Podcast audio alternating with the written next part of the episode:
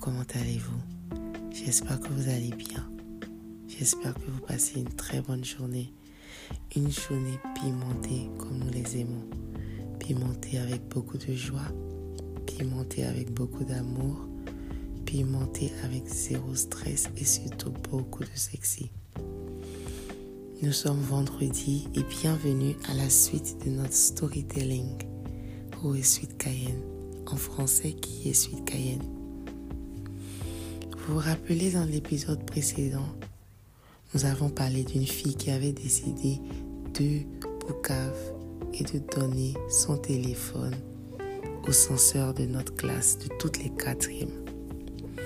Donc notre censeur aussi décide de faire le rapport à la directrice. La directrice que tout le monde appelait ma sœur. Ma sœur évidemment parce que c'était une sœur. Je vous avais dit que c'était une école catholique.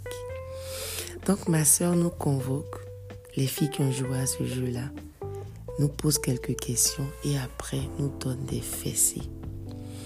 Elle nous a fessé correctement le jour-là.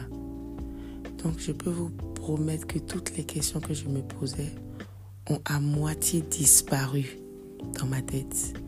Parce que après ce genre de fessées, je suis rentrée directement dans ma classe Chacune est allée dans leur classe respective. Noélie et moi, nous étions dans la même classe, donc nous sommes entrés en classe. Les fesses qui sont en train de brûler et les yeux rouges parce que nous avons pleuré pendant qu'on était en train de nous fesser. Mais ça n'a pas empêché notre amitié. C'était ma voisine en classe. Donc nous étions très proches. Des fois, j'allais passer le week-end chez elle et elle venait chez moi les activités, les mamans se connaissaient, tout le monde se connaissait. Mais ce qu'elle ne savait pas, c'est que nous, des fois, on jouait en papa et maman. Et des papas et mamans vraiment innocents. Vous savez, au fil des années, j'ai appris qu'il y a deux types de curiosité. Il y a la curiosité avec connaissance, ce qui signifie que tu es curieux, mais quand même tu vas te renseigner et lire avant d'aller poser l'acte. Et il y a la curiosité avec ignorance. La curiosité où tu sautes seulement dedans, mais tu ne te renseignes pas, tu ne, tu ne cherches pas des informations sur ce que tu vas faire. Et vous savez aussi, à notre âge, surtout dans notre jeunesse, nous avons tout ce qu'on appelle la curiosité avec ignorance. Et moi, c'était mon défaut numéro un. La curiosité avec ignorance. Donc Noélie et moi, on jouait papa et maman sans même savoir ce qu'on faisait. Ça continuait petit à petit dans les petits amusements, les petits attouchements. Et on se voyait à l'école. On était toujours copines, ça avançait. Il n'y a pas eu de palabre. Il n'y a pas eu de drame entre filles et tout. Ça avançait, l'année avançait, l'année avançait. Et nous sommes arrivés à la fin de l'année la fin de l'année, pour ceux qui savent ou pour ceux qui ne savent pas, les écoles religieuses organisent ce qu'on appelle une, une kermesse, plutôt, ou une fête de fin d'année. Donc c'était la kermesse de fin d'année. Et ce qui est extraordinaire dans cette kermesse, c'est que les filles peuvent inviter d'autres écoles. Et dans les autres écoles, il y a les garçons. Oui, les garçons. Les garçons, les garçons, les garçons. Imaginez les grandes sœurs de terminale première excitées à inviter les garçons parce qu'elles savaient déjà ce qu'elles faisaient. Donc elles ont invité les garçons et il y a eu la fête de fin d'année.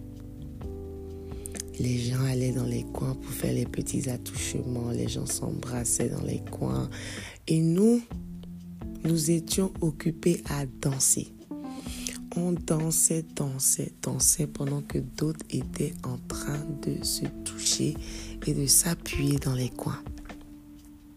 Pendant la danse, il y a ma soeur qui me dit qu'elle a rencontré un gars qui nous invite en boîte. Ah Comment il nous invite en boîte? Lorsque maman nous avait donné un couvre-feu. Donc c'était là où on devait prendre la décision. Est-ce qu'on va suivre le chemin des bonnes petites filles et rentrer à la maison à l'heure? Ou est-ce qu'on va suivre le chemin des vilaines petites filles et assumer les conséquences plus tard? Et nous avons décidé de prendre le chemin des vilaines filles.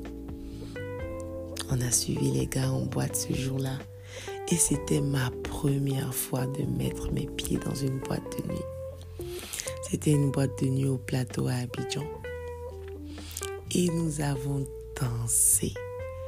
Première fois que je mets du clan Campbell dans ma bouche. Oui, j'ai mis le clan Campbell, j'ai bu. J'ai bu le premier verre et ma tête s'est mise à tourner. Pendant que je suis allée aux toilettes pour vomir, il y avait un gars dans les toilettes qui s'appelait Davis. Il était beau. Davis était grand, métissé, avec les cheveux bouclés, les lèvres roses. Il est venu, il a, il est venu, il a attrapé ma main. Il m'a aidé à vomir. Il a nettoyé ma bouche. Et il m'a demandé comment tu t'appelles? Moi, j'étais tellement perdue dans son regard, tellement il était beau. il m'a demandé une deuxième fois comment tu t'appelles? Et moi, j'avais totalement oublié mon nom. Il y avait aussi l'alcool qui était responsable de ça, mais il était tellement beau. Donc il me dit, laisse-moi t'aider, je te ramène dans la voiture. Et je vois qu'il faisait partie du groupe avec lequel nous étions venus. Il s'est assis dans la voiture avec moi. Il a mis ma tête sur son épaule et je me suis mise à dormir. Première fois que je bois de l'alcool et première fois que je me saoule. Il a pris mon numéro. Ils m'ont déposé à la maison avec ma soeur. Et le jour-là, dès que nous étions rentrés, il y avait notre mère qui nous attendait au salon avec le bois de placali. Nous avons reçu ce que nous devons recevoir le jour-là. De bonnes fessées. Mais la bonne nouvelle, c'est que j'étais passée en troisième et ma soeur était passée en classe supérieure aussi. Pendant les vacances, moi et Davis, ou Davis et moi, on passait le temps à se voir. On sortait, il allait m'emmener dans les coins et on s'embrassait. Il l'embrassait bien. Il l'embrassait tellement bien. Au fait, il était expérimenté, il savait ce qu'il faisait. Pas tellement expérimenté comme un vieux et tout, ben non.